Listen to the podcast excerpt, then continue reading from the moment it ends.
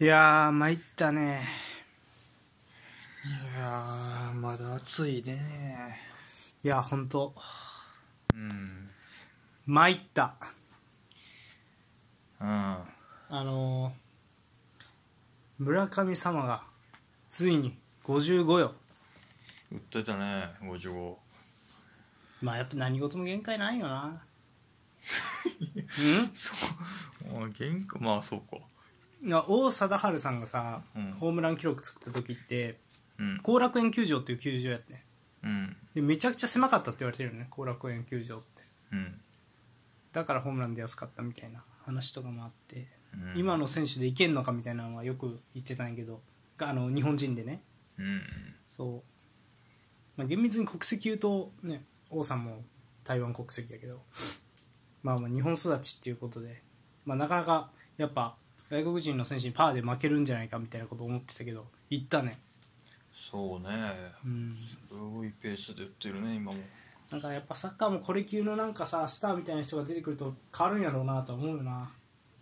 そうやな55本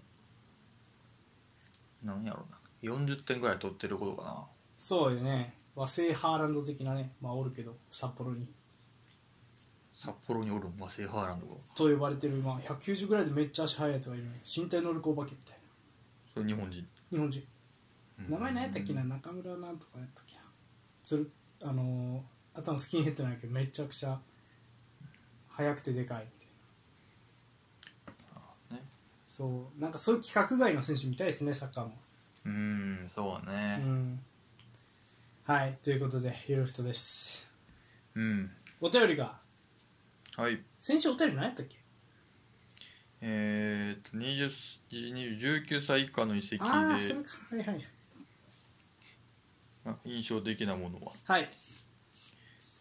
えー、っと2件いただいてますポテコさんはいえー、とこの夏の遺跡で発表されたレアムデラップのシティからストークへのレンタル遺跡が印象深いですああはいはいベンゲルが切れるなど賛否はありますが個人的に父ロリー・デラップの人間発射でデラップ方がエンタメ的に好きだったためにわかの私はデビュー当時の彼をロリーの息子くらいの認識でしかなかったんですけどね、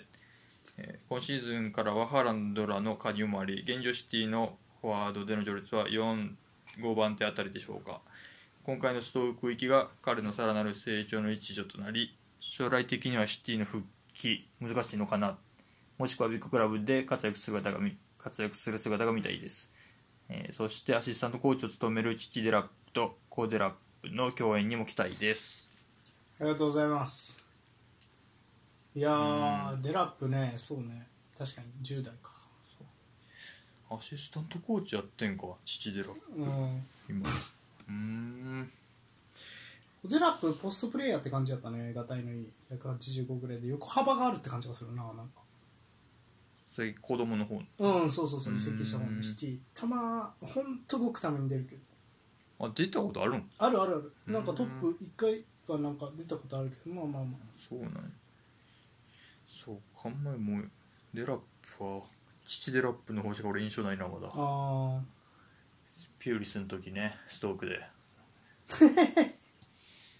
なるほどミラクルストークね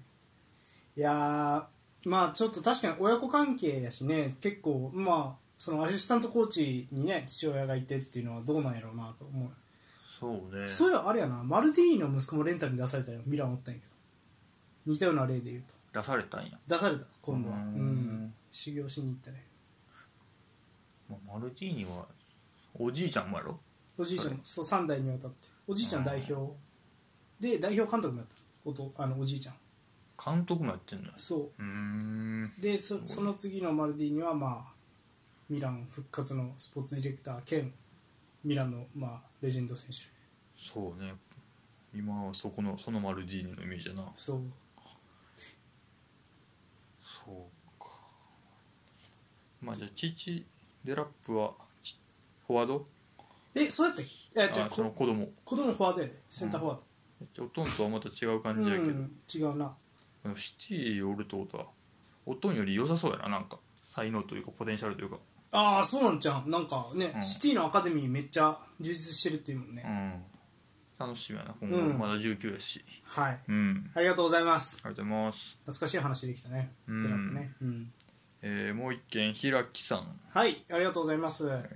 エバートンからユナイテッドに移籍した時のルーニーですおお当時直接見てたわけではないですが、うん長年クラブに属してたのを鑑みると歴史的な契約だったのかなと思います、えー前回久々にポールさんの雄たけびが聞けてよかったですはいありがとうございますまああれかマンチェスター・ユナイテッド勝ったからそうね取り上げてアーセナル戦取り上げてねうん久々に勝ってたんで雄たけびで出ましたね私1年ぶりのな あの歓喜の瞬間って感じだったそうねえどうなんやろうねルーニーかまあ、先週俺も言ったねこれロナウド・ルーニーは、あまあ、やあっぱりそうよね、確かにねうん、ほぼ同じタイミングで来うて、ん、うん、うん、なかなかあそこまで当たりの移籍もな少ないようんな10代で来てうんワンダーボーイなんてえななんて言っワンダーボーイたワンダーボーイも多いんやけどなどっちかというとえールーニーはでもどうやったんやろうね10代で行ってねマンチあじゃあレアル・マドリードの話あったなルーニーって一時期なかった噂だけやけどユナイテッドからあそうそうそうあったんかなあれなかったっけ気のせいかうんあんまり俺は記憶ないなそうかまあでも確かにねまあイングランド人選手の移籍では一番なんかね10代の移籍で一番うまくいった例かもしれんなああそうね最近はおらんかスターリングとかシティまあでもあれ20代かもやけどまあ若手の間に行ってるって意味じゃねうんそうねまあルーランパードとかが行ったのも何歳だったのなあれああウエスト、うんああでも結構年いってからじゃないウエストハムからチェルシーやるねうん行ってからなんかね、うんそうねイングランドやったらまあ一番わかりやすい成功例かもねイングランドはなかなかちょっとそのそうね10代の頃もてはやされすぎてちょっと埋もれるみたいなのあるもんななんか、まあ早すぎて早そ熟うタイプそがうねそう俺ソランケとか化け物になると思ったけどうんそうねあのソランケとロフタフチークとうんで、えー、ともう一人ぐらい誰かおったんやねエイブラハムかなうん同じチームやったチェルシーユースめっちゃ強かったのユースの時うんそら強いねああそう一番出世してるのが多分エイブラハムかなロフタフチークかなって感じやけどそうだな、うん、なかなかちょっとねあ最近やからさそういうルーニーみたいな例がないよねまあもう絶対的なエースみたいなうんてかルーニーみたいなさエバートンで育成されましたみたいな選手はさもう10代っていうかユースの間にもう引き抜いてるよね多分うんそうねうん奇跡かまあケインがどっか行きゃそうなるんかもしれんけどもう行かなさそうやしなそうねはいということでありがとうございますやっぱりルーニーはね永遠のアイドルマンチェスター・ユナイテッドファンにとってそうね最多得点保持者やからねはいということでねまあいずれえっと今何してんだろうなダービーカウンティーなんやかってるどっかで監督やってるんじゃなかったっけダービーカウンティーなんかでも崩壊したみたいな感じじゃなかった最後追いかけてた時違ったっけダービーか分からんけどどっかでやってんちゃうかったっけなああそうかうんまあまあってことでね、まあ、今週、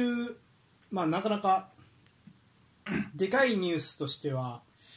まあ一個ねちょっとプレミアリーグが止まってるような状況のエリザベス女王がねちょっとうんそうねお亡くなりになられてプレミアリーグは止まってるんですがまあニュースサッカーニュースは動いてるよっていうことで今週もやっていきましょうかボールさんはいはい、えー私はインテリスタとさんそしてお相手マニューファンポールですえいはいニュースのコーナ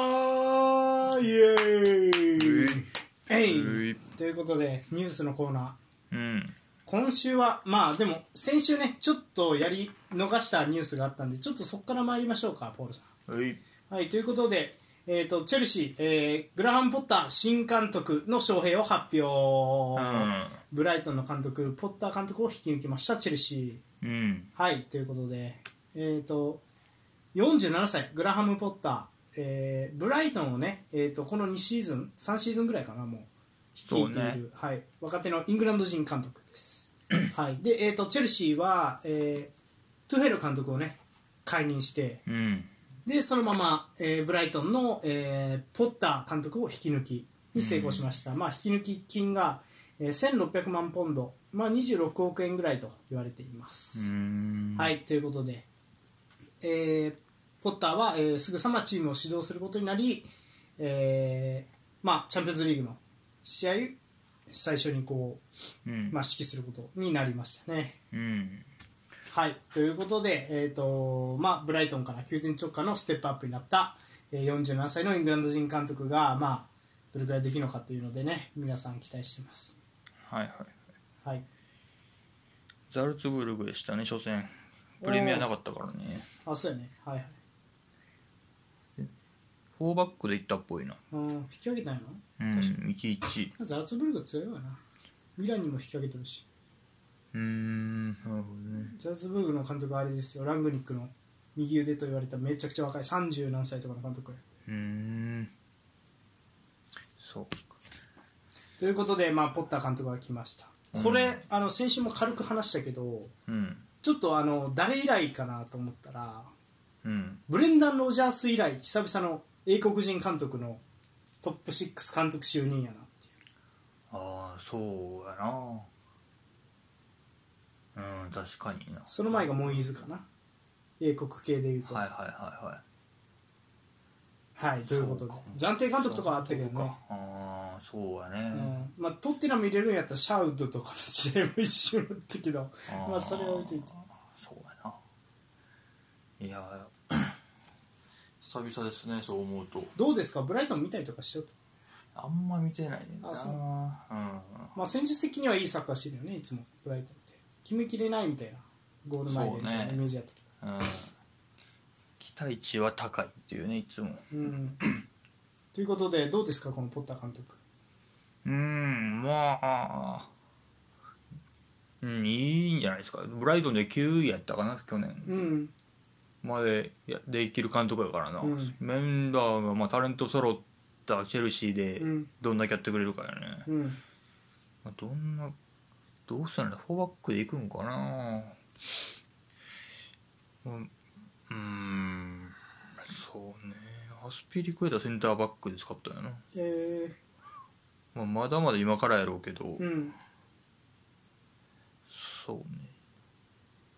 まあどんな色を出してくれるかやなポッターさん、うんうんトゥヘルとどう変えていくかうん、うん楽しまあ、み、結構似てるタイプやと思うけどねトゥフェルと、うんそうねうん、あとはまあそうですやっぱあれですかまあいい部分で言うと戦術的にねブライトンは、もうめちゃくちゃいいっていうふうに褒められてて、まあ、うん実際俺も何回か見たことあるけどめっちゃいいよねブライトン下げやってる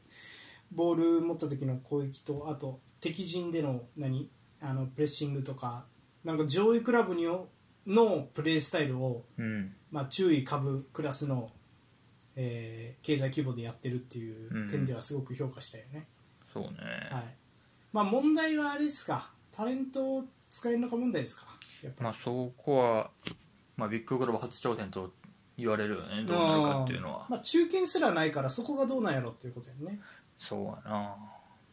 まあでもまあロジャースもそうやったしなスウォンジーやうんプレミアはそうやなろススウォンジー行ってリバプールでっていう感じだもんね、うん最初ねだからまあ楽しみですねチェルシーちょっと試合見ようかまたねそうやねいどうなるやーそうまあトゥフェルショックもありましたがまあ一旦ねチェルシーの監督は、まあ、英国人になったということで、うんはい、その一方、まあ、トゥフェルがね、えー、とちょっと解任されてから遅れてうんあの声明を出しましたね SNS、まあうんツイッターで、トゥフェル監督が本人と思われるような声明を出しました、はい、ということで解任された後ね、えー、とわたあのチェルシーでの時間が終わりを迎えたことにひどく打ちひしがれていると。うんはい、で仕事上も個人的にも我が家のように感じていたクラブだとで全てのスタッフ、選手、えーサポーターの皆さん本当にありがとうというふうに言っていて、まあ、CL クラブワールドカップ優勝に貢献できたプライドと喜びは自分の中に永遠に刻まれるだろうこのクラブの歴史の一部となれたことは光栄であり、まあ、この19ヶ月間の思い出は私の心の特別な場所にあり続けるというふうに言ってます。うんはい、ということでね。ねちょうど100試合やったんねあまあ、前半100試合あー50試合後半50試合でーうんだいぶ成績悪なっていったみたいなのを得てたけどね、うんうん、まあ確かにな CL も取ったしなまあ上層部とはあんまうまいこと言ってなかったんちゃうかみたいなそうや感ねじそこでしそたこねなんやななんかそのベンさんがさなんかいろいろ言ってるらしいねその現地の記者から聞きましたみたいな話をうんなんかねあの言うことがコロコロ変わったりするんじゃないかみたいななんかこと言わうれてねんまあただまあまあまあね、まあ、トゥヘルはまあ去りましたがまあレクラブの確かに歴史の一部ではあるよな、いやそうねうん、あのさ2回目やからねん CL そうもそまうだうんそうしかもあのままやったら多分5位とか6位とかで終わってたやろからなランパードのままやったらうんそうねうん、すごかったよねあっこからグッときたいやあの半年で動かったね最初、うんやっぱりあこんなに差があるんやぐらいあのやってるサッカーの質がガーンってこううね、んなかっやったぱねドイツ人監督さすがっていう感じ、うんはいそんなねえっ、とまあトゥフェルを解任して、えーポッターをね招聘した、えーチェルシーの、えーオーナーベイリー氏うんが、まあ、この方は、まあ、ドジャースロサンゼルス・ドジャース NBA のレイカーズの株式も持ってるようなうんまあ、方なんですがこの人がねプレミアリーグで北対南のオールスターゲームを開催すれば、まあ、資金をもっと調達できるんじゃないかリーグの収益も、えー上がるし誰もが喜ぶことだと思うというふうに語って、うんまあえーとまあ、各方面からねかなりこう 叩かれてるって今批判されてる物議を醸すような発言をしてて。うんはい、でこれに対してクロップ監督はねあの本当にそんなこと言ったのかっていうふうな、えーコメントを出してますね、えーとまあ、トゥヘル監督はこのオールスターゲーム構想に対してはあの開催可能なあの日時が分かったら知らせてくれってこう冗談半分で言いながらね、うんアメリカの大きなスポーツでは選手たちは4ヶ月の、えー休暇があるただ、あのサッカーとは全く違うとサッカーは2ヶ月しかないプレミアリーグでは開催困難なアイデアだと言っていて、でさらにマンチェスター・ユナイテッドリバプールエバートンの選手が一つのチームに揃うことを想像してみてほしい代表チームじゃなくて、えーそういう風になってあのそういうチーム構成になってあとはアーセナルとトッテナムロンドン勢が揃うとでそれは本当にななんていう皮肉を込めて面白いねって言っていて、うん彼は本当にそんなこと言ったの素晴らしいねってこう軽くバカにするような発言をしてますね。うんはい、というのも、まあ、プレミアリーグの場合だとね同じ地域を拠点とするクラブ同士の因縁が深いので、そうねまあ、そんなことをやっやったやったところでというかね、うんなかなかうまくいかないんじゃないかというふうにはいいろんな方が言ってます。そうねまあそまあクロップは言ってるように、まあ、日程の問題とかうんももちろんあるし、うんまあ、まだシェアフやすんかって感じもあるし、うっんていうのはもちろんやけど多分やっても面白くないんやろ試合があーと思ってうねなんかうんやったところで野球とかバスケみたいになんとかもう1対1の局面ってほぼないやなサッカーってなんかあんなに分かりやすいピッチャー対バッター、はいワンオンワンやりますみたいな、まあ、あれは面白いと思うけど見ててそのトップ選手スター選手たちがやるのが、うんサッカーそんなもんサブスコーチでもなくなってきてるからもうなんかうんなんかでもす俺は逆に結構なんていうのかなあごめんなこのニュース取り上げたのはうん結構ごめん逆の考えでうんこうやってイチャモンつけるうんのが、まあ、サッカーの限界よなって思うのねうんあのサッカーっていうのは人気スポーツやけど、まあ若い人見ないって言ってるやんうんそのなんていうのかなある意味こう伝統的なスポーツでさ昔からあるスポーツで形はなるべく変えないように進行してきてるやんうんはいはいはいだからこそなんていうのそういう歴史の重みがあるからこそ逆に言うとこういう新しいことできないよねみたいなあーできるまあそうねそうっていうのは思うよなやった方がいいってこといやだからやるチャンスすら与えてもらえへんわけやんこういうふうに別に親善試合とかチャリティーマッチで人入ってんねんからさそのノリでさ、東西でオールスター戦とかなんかやれやさ盛り上がりはするんじゃん客も入るしとは思うんやけどね俺はあーそうそななんかチャリティーだなんか OB 同士がやってるとかあるじゃんそうそうそうそうそうそうそうそうまあ、あんなおじさんたちがへこへこ楽しんでやってるからいいんかなと俺は思ってあまーでもなんか、かサッカーでもいけんちゃうかなって思うんやけどね俺なんかはなんとなくやそのなんかその議論にもならないのがすげえかわいそうやなって思うよね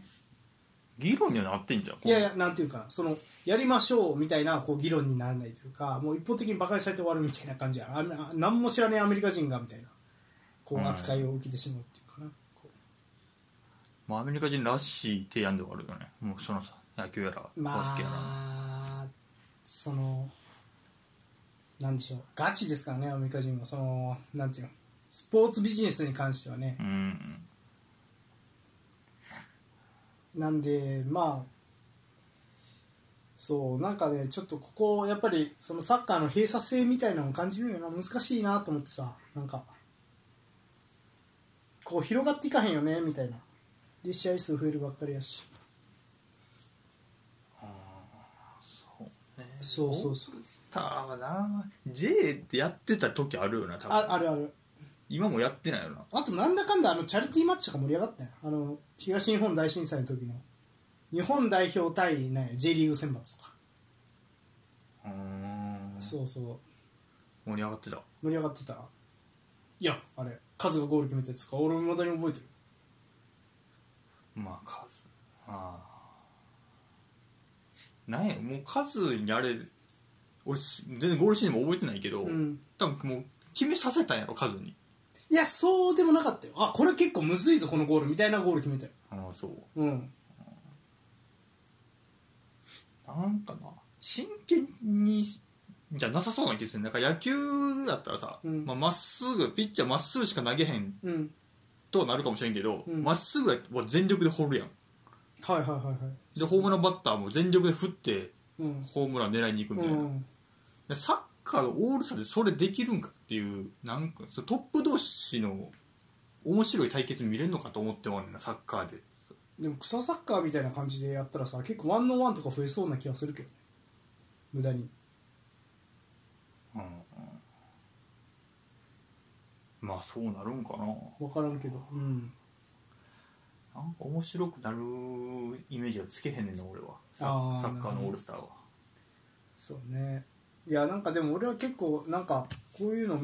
まあやりゃいいやんやってみてもいいんかなとかって思ったりしてこのニュース見たらさクロップがボロクソ言ってたからおーみたいなまあでも言われちゃそうなんよね確かにまあ確かに OB 陣も結構ボロクソ言ってるよなうん今サッカーを理解しないみたいなねこと言ってるうんまあうんまあだからもしかするとそのこのまま分からんけどなんていうごめんなあのこのままさうんまあ古い体制のままさうん行ってさ、まあ、人気、まあ、出るんか分からんけどさうんこのままやとなんかちょ徐々にあれとかにちょっとやっぱパイを食われそうな気がするねあの NBA とかもうんそうね特に他のスポーツとまああとやっぱあれよねまあもうちょっといろんなコンテンツ勝負せなあかんからさサッカーもうん若い子が見てないとか言うやんよくだから試合は面白くなるイメージじゃないけど、うんなんかフリーキックフリーキック対決とかホームラン競争的なノリでねとか、まあ、PK かなそれこそあれあのさたらまた面白くなりそうかなとあ思うのな NBA のさうん余興みたいなんでスキルチャレンジってあるよスリーポイントシュート何本入るかとかああいうノリのダやンつダンコンテストみたいなそうそうそうそうそやうったら PK とかフフリリーーキキッックとクとかかあと何やろうねあのバー当てるやつとかなはいはいアルナジーニョがやってたやつそうそうそうあとあのそれこそさパックリやけどスキルチャレンジみたいな感じでさいろんな難しい障害物競争ドリブルしながらやっあーて誰が一番速いかとかとそれやったら盛り上がりそうかなと思ううんなんか試合より普通にそ徒っちの方が徒競走とかでもいい全チーム一人ずつ誰が一番速いかそうとやかなおうーん確かにそういうのはいいかもしれないあーうんファン感謝祭みたいなね、うんそうそうないよなそれがなんか全員集まってさプロ野球やってたやんようくんファン感謝祭みたいな、はいはいはいやってるねああいうのやったらも見るよね多分うん見ると そうそうそう、まあ、ちょっとねまあなんでねちょっとまあ分からんけどこういうアメリカのねスポーツのこうビジネス的なサイドも俺は入れ込んでもいいんじゃないかなって思うんやけどねはいはいっていうニュースでした。うんはい、でそんなプレミアリーグに関する、まあ、すこれとてつもないニュースですね、うんえー欧州5大リーグの49%に当たる、えー、とこの夏は22億円を、えー移籍市場に22億ユーロユーロか22億ユーロの、まあ、きお金を、えー、と移籍市場につぎ込んだと。うんプレミアリーグ。はい。ということで、まあ、えっ、とね、これは、あの、アンチェロッティがね、えー、と記者会見に答えてて、うんでその中で、えっ、と、まあ、アンチェロッティはね、あのまあ、今回の移籍市場の、えっ、ー、と、49%のお金は、えープレミアリーグが、まあ、支払った。プレミアリーグ関係の、関係の、えークラブが支払った金額だったというところもあって、プレーもね、インフラも、まあ、ラリーガに比べると彼らは随分先に行ってしまったと、うんまあ、アンジェロッティが、ねえー嘆いている。はいはいはい、ということで、えーとまあ、アンチェロッティ監督はね、プレミアと、えー他のリーグの差を実感してるそうです。あちなみに、えーと、支払った移籍金の金額、えー49パプレミアリーグ49%で22億ユーロ、2位がセリエ A、うん7億4900万ユーロ、3位ラリーガ、5億5000万ユーロ。うんへえセリアも、まあ、使ってるんやけど、まあ、セリアの3倍ぐらいのお金を使ってるわけやねそ。うねはい、ということで、まあ、アンジェロッティ監督はねプレミアと,、えっと他のリーグとの差を実感していて、うんプレミアの勢いがいつ収まるかは分からないスペインだけでなくあらゆるリーグの目標が彼らに近づくことになっているとうんプレークオリティの向上そこにある雰囲気新しいスタジアム暴力なもないと、プレミアはテレビ放映権の、えー売却収入によって、えー、随分と先に行ってしまった他のリーグを凌駕しているし暴力なく、えー雰囲気は素晴らしいしスタジアムはいつも満杯だその他のリーグの目標はそういった面を良くしていくことにあるとうん言っていますまあ半分まあそうなるかって感じやなうんプレミア見てると、確かにうん、まあでもアンジェロッティそうねプレーもインフラも彼らは全部先行ってしまったまあプレーは結局優勝してますからねあなたのチームが いやいうところあるよね、まあまあまあ分からんけど、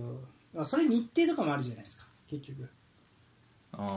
まあまあでもあのなんやろそうねプレーはまあ置いといてうんでもそうっす49%ってほんますごい半分だから移籍市場の半分のお金はプレミアが出してるっていうのはすごいよね本当にそうね凄まじいバブルやししてるねそうだから逆に言うとなそのちょっと移籍金がプレミアだけ高騰しすぎててちょっともうわけわからんことになってるよねうんマグワイアが凄まじい値段とかねうんそうねもうだからちょっと英国人選手たちかわいそうじゃない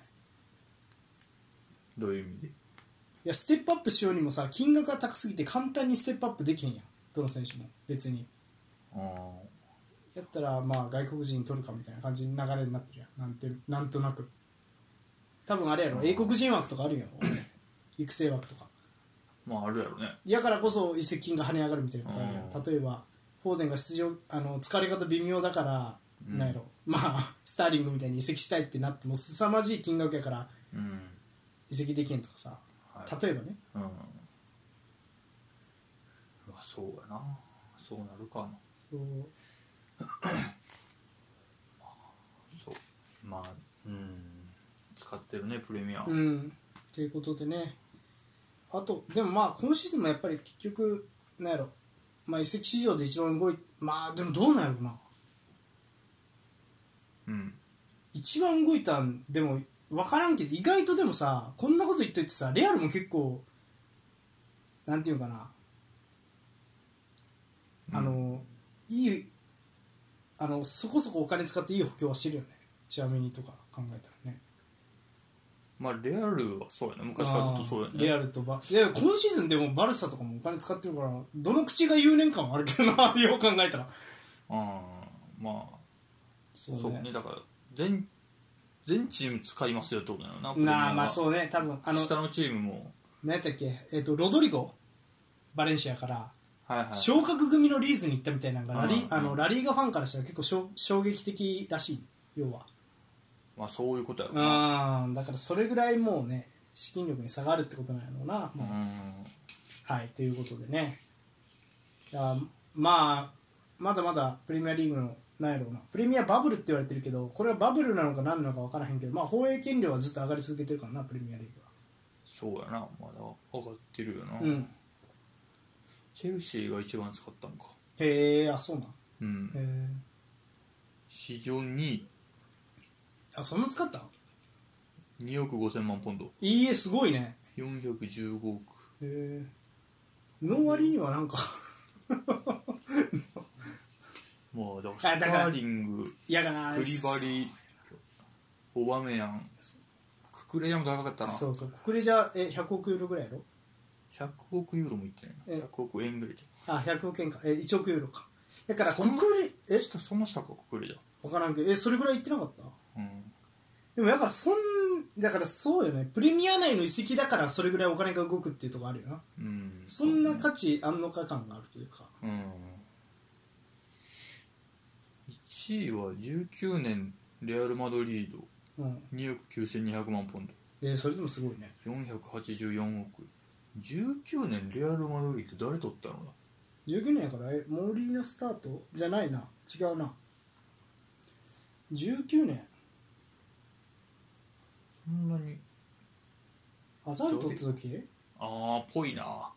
確かに、うん、メインアダルやったよな多分あああの時そんな使っちゃうっけアザールはなかなか出しだと思うよあほんまうん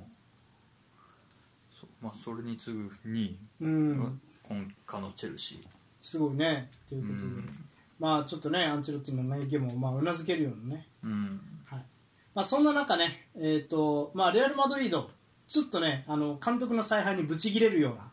えー露骨な怒りが物議を醸しています。うんはい、ということで、マルコア選手を、えーマジョルカ戦で、えーウォーミングアップを命じられたんですが、まあ他の選手がね、あのー怪我した、ルーカス・バスケスが怪我したことによって、最後の交代枠で、えーカルバハルが投入されたんですね。で、うんウォーミングアップしていたアセンシオはブチギレ。うんはい、で、えー、と自分の出番がななくなったことに、まあ、怒り爆発してアンチェロッティ監督の前でビーブスを投げ捨てる投げ捨てるとピッチを切り上げてさらに物を投げつけながら、えーベンチに戻っていったと、うんはい、でこれに対してアアンチェロッティはねあの本当は2人同時に投入したかったんだとうん言っていて、マリアーノとアセンシオを投入するつもりで準備してたんですが、まあ、他の選手あのルーカスが負傷して、まあ、他の選手を交代させたと、はい、でもし彼が怒っているならそれに同意するそれが普通だ彼はプレーしたいし、まあ、重要だと感じたいということ彼は構想に入っており我々にとっては非常に重要な存在だ彼の怒りには完全に同意できると、まあうん一旦ね擁護はしています、はい、アセンシオねアセンシオな、でも CL 点取ってたやろああそうねあすえすいや取ってたっけあれが取ったんじゃなかったバルベルデが取ったんじゃなかったっアルベルでもすごいの決めてたけけど、うんアセンシオも取ったんじゃなかったっけな、いやー伸び悩んでるよねアセンシオねうーんそうねなんかもっとグンといくと思ったけどやっぱりレアル・マドリード難しいっすねまあまず出続けるのが難しい難しい難しいよー難しいまあそうやなほんまやな、バルベルデとそうババルベルデはちょっと予想外やったなあそこで使うとはって感じするよね右で右のウィンガーで使うとはしかもそれがハマるとはみたいなねそうねそこのレギュラーの予定やったらやるけどなあまあディフェンス面が足りんかったのかもアルベルテの方がなんやろな運べるとかいうことなのかなオフェンス面はとーまあでもビニシウスがいるからっていうチーム事情あるやろね両サイドとも攻撃的にはちょっとなかなかしがたいみたいなとところなのかなうーんそうあ、まあ、もっと走らなあかんかったんかなアンチェロッテ的にはああそうねうんはい、ということで、アセンシオね、もうそんなにもう困るんだったらね、どうぞ無料でインテルに 来ていただいて、 26かもう26だよね、ほんまか、そうかずっと若手のイメージあるよな、アセンシオって。めっまちあ、ゃいい出選手てくるの早かったよな多分早かったしなんかスペイン人っぽくない選手やったねオフ・ザ・ボールとシュートのうまさが武器みたいなミッドフィルダーで、うんあんまスペイン人らしくねえなっていう印象だった確かになそのテクニックで自分が引き付けといてパスして周りを楽にする選手じゃなくないっていううんうんなんかまあまあちょっとペドロとかにも通じるようなタイプの選手というかあのう選ん手はいは、はいはいそうだなまあい、やー難しいっすねなかなかねそうやなな移籍してみてもいいかもしれないよなこういうさちょっとあの苦しいさスペイン人全員もうセビージェに集まってさもう三強ぶっ倒すみたいなねまあねあるかもしれんな今後そうやねイスカー選手とかねちょっとレアル・マドリードにいじめられたスペイン人全員集合みたいないやーそうねだってさセバージャスとかおるんやろレアルって、うんさらにそうだねなインサイドハーフでうんどこで出るよって感じだよね。はい、ということで、まあ、アンチェロッティでもね、やっぱり選手をね、こう完全にないの、ふ不満なくね、あのーコントロールするの難しいっていうのは逆に安心しますからな、なんか、やっぱそうなんやなっていう。うんそうね難しいよね難しいんやねはい。その次、セリエ方面なんですが、めちゃくちゃ嬉しいニュースあったんで、共有させてください。おおえーインテル会長、うんクラブ売却のために、渡米、うんえー NBA のチームのオーナーが、えー売却候補になってるんじゃないかと、えー報道されています。おおはい、ということで、えっとイタリアのカルチョ・メルカートによると、インテルのスティーブ・チャン会長、まあ、ソネングループから派遣された、ね、会長は、クラブの売却先を探すために渡米したと報じています。うんはい、まずね、慢性的な財政難に陥っているイン テル。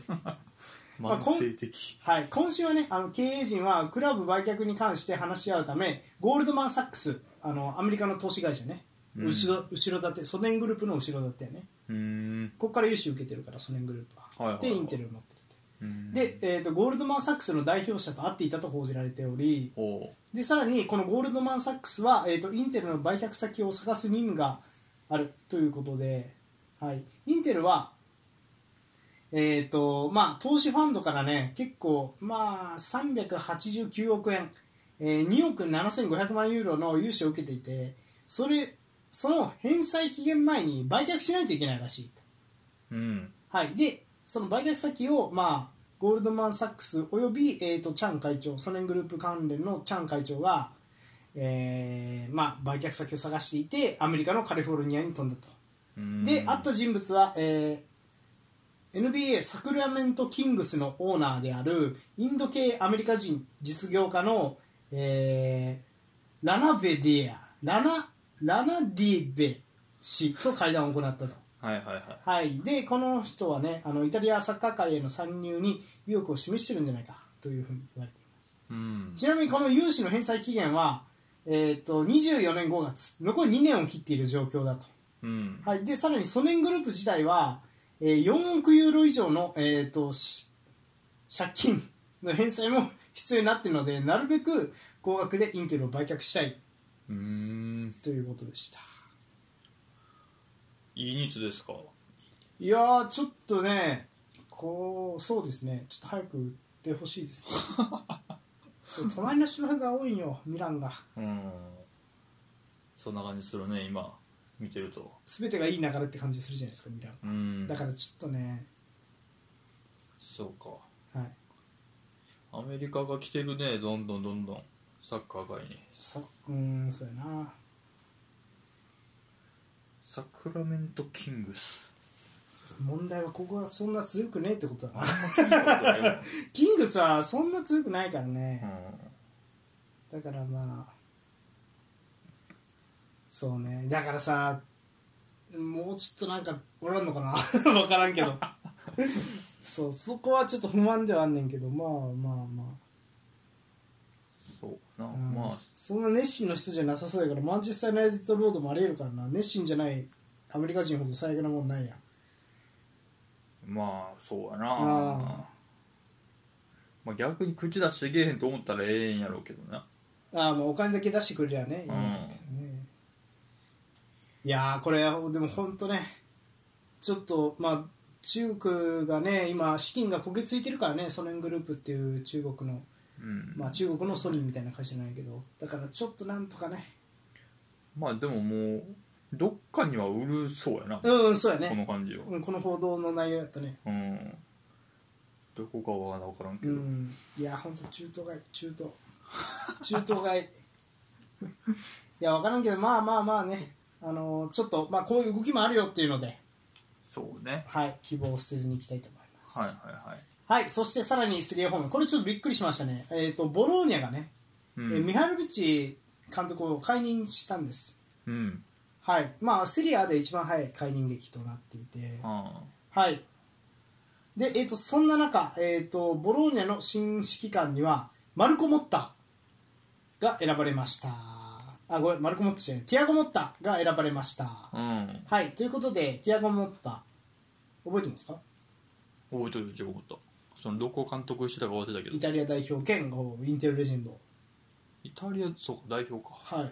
い、でインテル三冠メンバーのボランチですね、あはい、あでえっ、と三冠時おったのかそうですそうですあの時のボランチのレギュラーですよカンビアッソとモットですああはあはあはあはいでえっ、とまあえっ、とティアゴ・モッタがねあのーミハイロビッチの後任としてボローニャ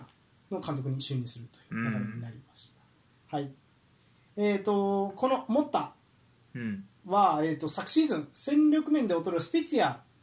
というクラブをね16位に導いて残留に成功させたんですがうんただ6月に双方合意の上、えー、と退団していたと、はあはあはい、で一方ボローニャはリーグ、え5試合で未勝利となっていてミハルビッチ監督を解任、うんはいでえー、とミハルビッチはねちょっと実は53歳なんやけどあの白血病なんですねへえそうなんやでそ治療を行いながら、まあ、入退院を繰り返しながらこう指揮を執っていたっていうこともあったのかは分かりませんが、まあ、あの成績も振るわないうんというところで解任になって、はいはいはい、で、えー、とモッタが、えー新指揮官となりましたああなんか272フォーメーションだとかっていう風ななんかねすごいあのどっちかっていうとグラウディオラ寄りのよく回すようなサッカーをするっていうので272ゴールキーパー含めてゴールキーパーの横に一人置くってことゴ多ール分スタートポジションだよなそれが。ゴールキックの時はそうやって運びいやいますやるってことまあまあぐ例やけどなんかもったがそういうちょっと不思議じゃないよそういうっていうのを言ったみたいなニュースがあったんやけどね、まはいちょっと272は見たいねあいや知らんけどでもまあまあまあ普通にあれよ433とかで普通にあの 幅広くやってますみみたいなはいはい感じだと思うねんけどはいまあスピッツやねあのー基本的にえっ、となんやろうなあのー全然お金ないクラブであ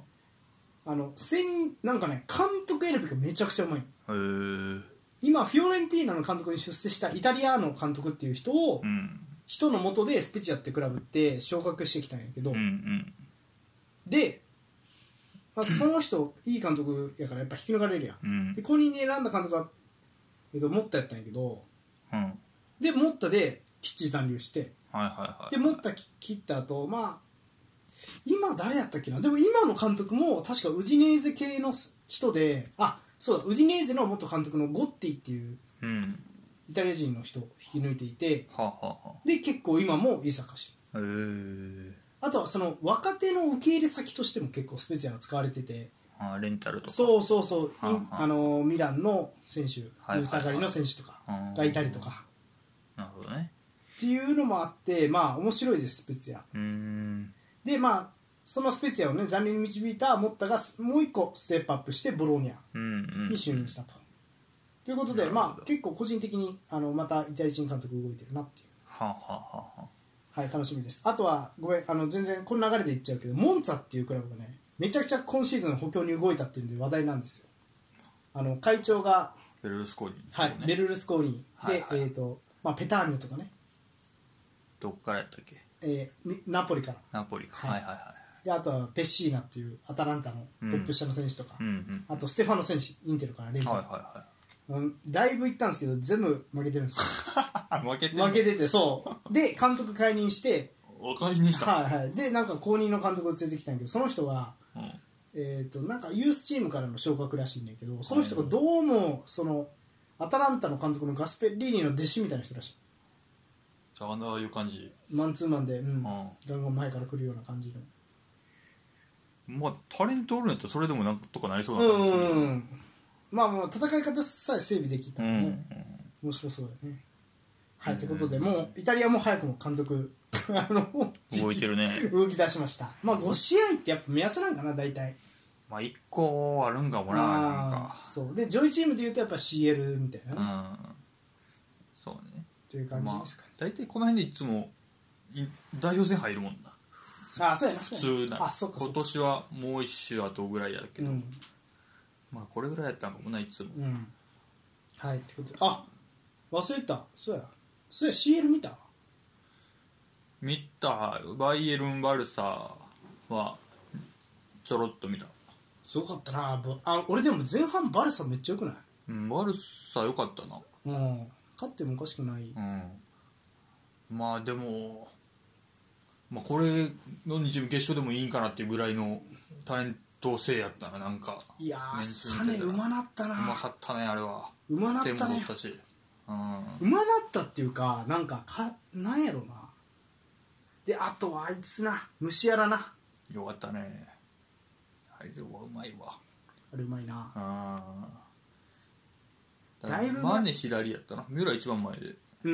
うんそうそうそうそうそうそうう、うんそうサネの右って全く機能しなかったよね昔はうん、そうやねちょっと持ってもどうしようかみたいなとこやったもんね、うんだんだんうまくなってなんか、であのー、なんやろまあ力技で勝ったって感じやったけど、うんうんあのなんやろまあ別にさランキングつけるわけじゃないけどやっぱすげえタレントのある選手誰って言われたら今若手でさメッシロナウドの時代が終わりそうでハーランドムバッペですってなってるやんうんで結構俺らさペドリがさうんその次ぐらいにすげえんじゃねえのって話でまあポジション違うけど、うんでも虫やらとかその辺までいきそうな気がするよね行くんちゃうこのま伸びていけばね、ま、うん、そうそうねその辺同じ世代やもんな、うん、ああ狭いとこからのシュートとかめちゃうまくないそうねうん虫そうやな中盤は虫やらペドリぐらいは引っ張っていくんやろな、うんハーランドもなんかズラタンみたいなの決めてたなああレグいねああいうのも決めてくるもあ れんなあのカンセロからのやつなああれはえぐいね あれはえぐいわああーいやすごいねやっぱりなんそので、まあ、これでさちょっとハーランドすごいねってさうん褒められることないけどやっぱグラデュラはすごいなもううん去年と、去年さセンターフォワードがいないのがさ2シーズン続いたチームですっていうのをずっと作ってきたのにいきなり典型的なセンターフォワードを置いてうんめちゃくちゃ活躍させてるってやっぱなるほどねすごいよな、ああそうね確かにそこはそうかなうんだからこれでそうだからハーランド抜けた時をねどうするかよねだからまあ前も言ったがああそうやねすごいな勝てるのかっていううねん怪我した時はねぜ今のところずっと怪我してるもんね、ドルトムントだよねそううねんということで、まあ、楽しみですね本当にまあ、うんあとはなんやろ、まあ、インテルがねあのアウェーでちょっと連敗はさ避けてあの、えーチェコのクラブに勝ってうんなのではいまあちょっとバルセロナ次バルセロナかな楽しみなんでそうねはい、いやーあの感じやとめっちゃ強いなバルセロナあれは強いな、強いねまああそうねレバンドフスキー決めてりゃ別に負けてなかったらシャイやしあうんそう思うそう思うわうんあ強いあれはあのプレッシャーとかめっちゃ速くないあでもなんかプレッシャーのかけ方ちょっとあのミランっぽくないもう人捕まえちゃおうぜみたいなそうねなんかそそんうなだ感じから危うさも感じるよなちょっとああまあそうね2点目とかもそんな感じだったかな結構もう人についていって真ん中空いてもうてみたいなうんそうそうそうそうそうんそうねちょっと洗う方を寄りすぎた感じもあったよなうああ確かにねそういやでも4バックス全員フィジカルって感じだったなマルコス・アロンソと組んでサイドバックでああそうね確かにあ組んでもサイドで使うよなあああそう、うん、ベジリンじゃなかったねうん今回は、うんまあということでねあとは気になってしまったかなレアル2連勝うんなんかあれやなアトレティコがレバークーズに負けてたのうーんなわけだんやうんレバークーズに強いっぽいアトレティコなんか厳しそうやなあーナポリが2連勝スタートで、ナポリ良さげやなうん、ナポリはねうあんのなんか、えー、とジョージアから来たねあークアリア・ヘツラやっけななんはいかはいそういう名前のうん左ウィンガーがめちゃくちゃいいんでね活躍していてリバプール勝ってたねあリバプール勝ったな、うんマティップの決勝ゴールでまあまあリリバプールはいずれ良くなるんじゃないですかやっぱそうね上がってきてくれなちょっと面白くないからうねんあれチェルシーがあれか、一勝えいっぱい1分けそうねまだ勝ってないねそうなチェルシーな今からチーム作るってなるとなうーんちょっと急ピッチでポッターに頑張ってもらうしかないよな、そうねポッターとオバメヤンの相性はいいんやけど人間的な相性がどうかは知らんって感じやねあーなんかわかんないけどはいはいはいはいまあその辺は分からんなしょうがないよねどうなるかねうーん、はいということで、うんまあやっぱりた楽しいですね CL あるとねそうね一喜一憂できるんではいはいははい以上ですかいはいはいということでまあ今週ニュースのコーナー以上ですはいそれじゃあ質問はああ質問どうしようか忘れとった何がいいオールスター